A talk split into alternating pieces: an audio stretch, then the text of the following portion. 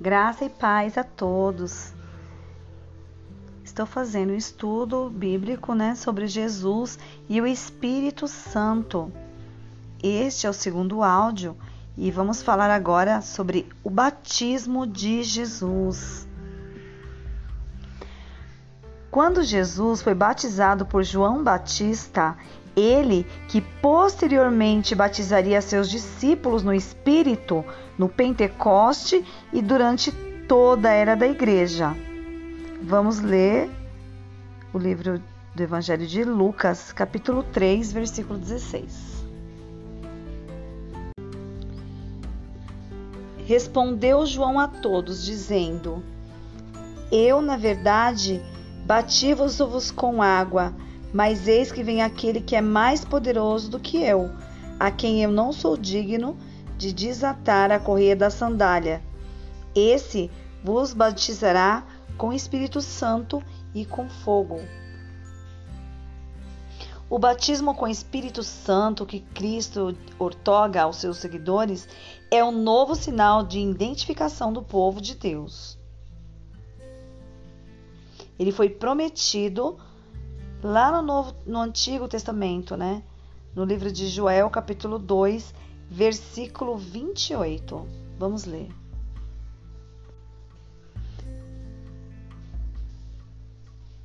E há de ser que depois derramarei o meu espírito sobre toda a carne, e vossos filhos e vossas filhas profetizarão, os vossos velhos terão sonhos, e os vossos jovens terão visões. Então, João prevê que um dos principais resultados do derramamento do Espírito Santo será a distribuição dos dons espirituais, entre esses, né, o de profetizar.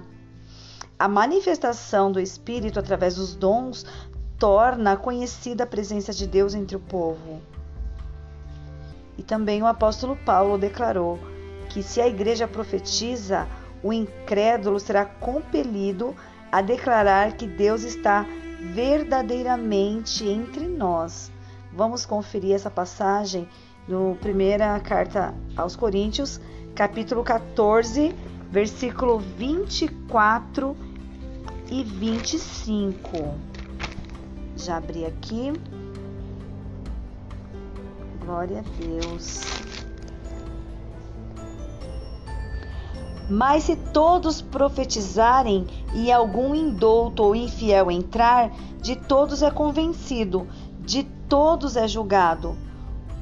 Os segredos do seu coração ficarão manifestos, e assim, lançando-se sobre o seu rosto, adorará a Deus, publicando que Deus está verdadeiramente entre vós. Né? Um dos sinais E esse batismo com o Espírito Santo foi também reafirmado no Novo Testamento, depois da ressurreição de Jesus, no livro de Lucas, capítulo 24, versículo 49.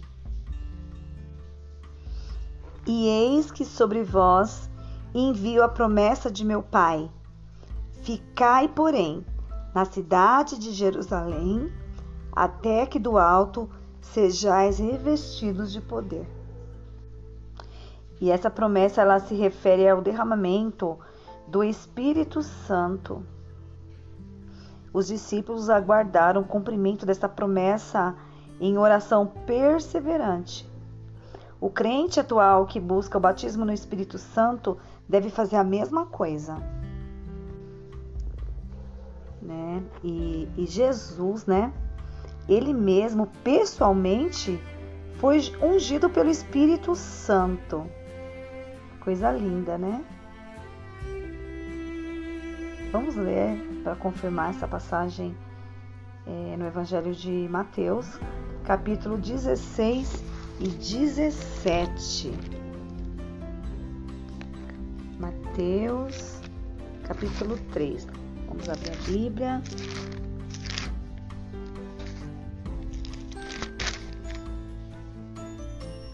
E sendo Jesus batizado, saiu logo da água, e eis que se lhe abriram céus, e viu o Espírito de Deus descendo como pomba e vindo sobre ele.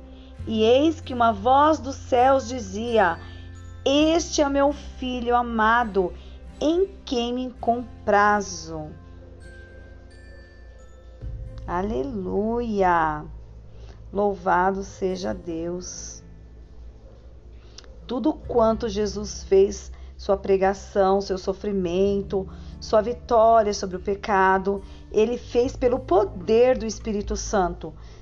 Se Jesus nada podia fazer sem a operação do Espírito Santo, quanto precisa o povo de Deus, né, gente?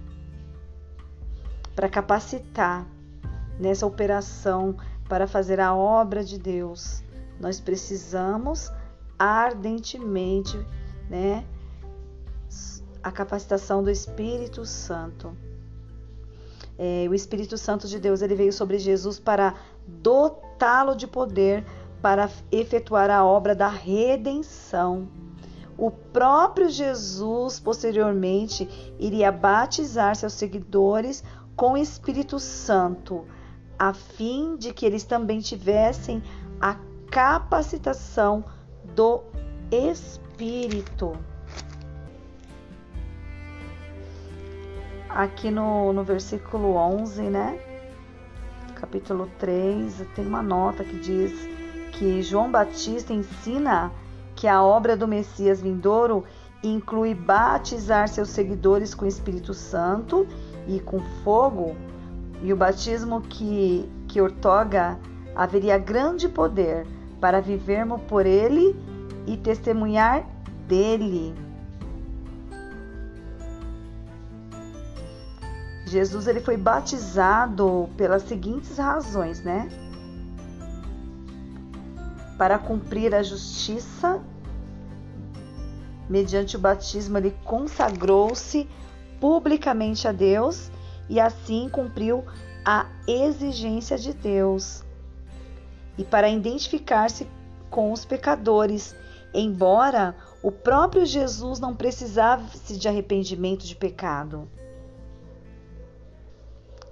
para associar-se com um novo movimento da parte de Deus, pelo qual ele chamava todos ao arrependimento. Esse movimento teve início com João Batista como precursor de Messias. E sabemos né, que o Espírito de Deus ele desceu sobre Jesus como pomba. Tudo quanto Jesus fez, sua pregação, seu sofrimento, sua vitória sobre o pecado, ele o fez sobre o poder do Espírito Santo. Se Jesus nada podia fazer sem a operação do Espírito Santo, quanto precisa nós, né? Nós precisamos da manifestação do Espírito Santo de Deus, buscá-los ansiosamente, né? Repetidamente sobre as nossas vidas, para que esta unção do Espírito Santo de Deus venha permanecer sobre nós e que sejamos eficazes na obra em que Ele confiou as nossas mãos.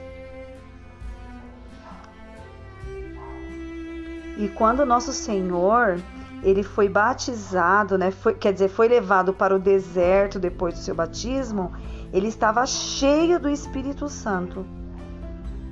Todos os que experimentarem o sobrenatural renascimento espiritual pelo Espírito Santo devem, como Jesus, experimentar o batismo no Espírito Santo para lhes dar poder na vida e no seu trabalho. Vamos ler a nota no livro de Atos, capítulo 1, versículo 8. Estou abrindo aqui para nós termos melhor referência.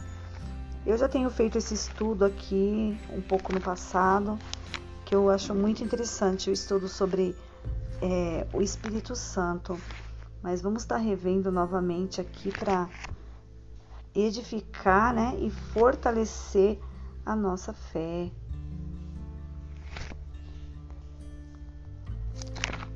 Glória a Deus. No livro de Atos, capítulo 1, versículo 8, que diz: mas recebereis a virtude do Espírito Santo que há de vir sobre vós, e vós sereis testemunha tanto em Jerusalém como em toda a Judéia e Samaria, e até os confins da terra.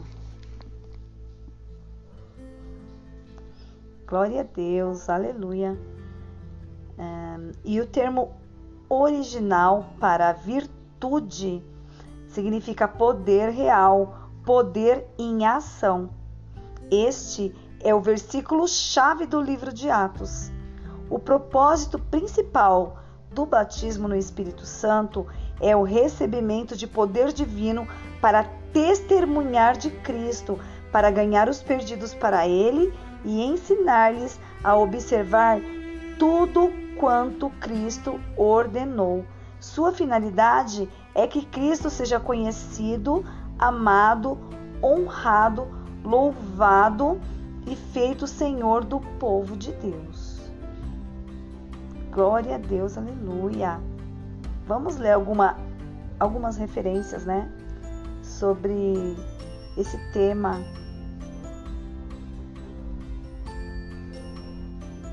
Aqui no livro de Lucas, aliás, João, capítulo 5, no versículo 23 e 24.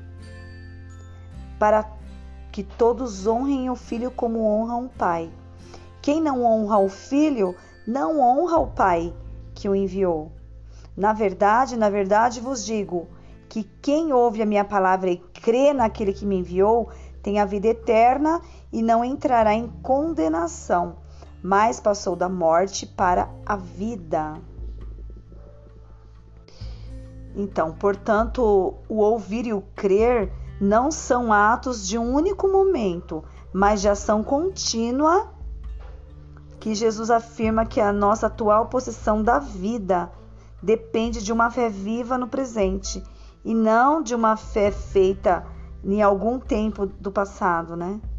Então, é obra do Espírito Santo, é uma obra de ação contínua. Nós temos que buscá-lo o tempo todo, repetidamente, até a volta dele.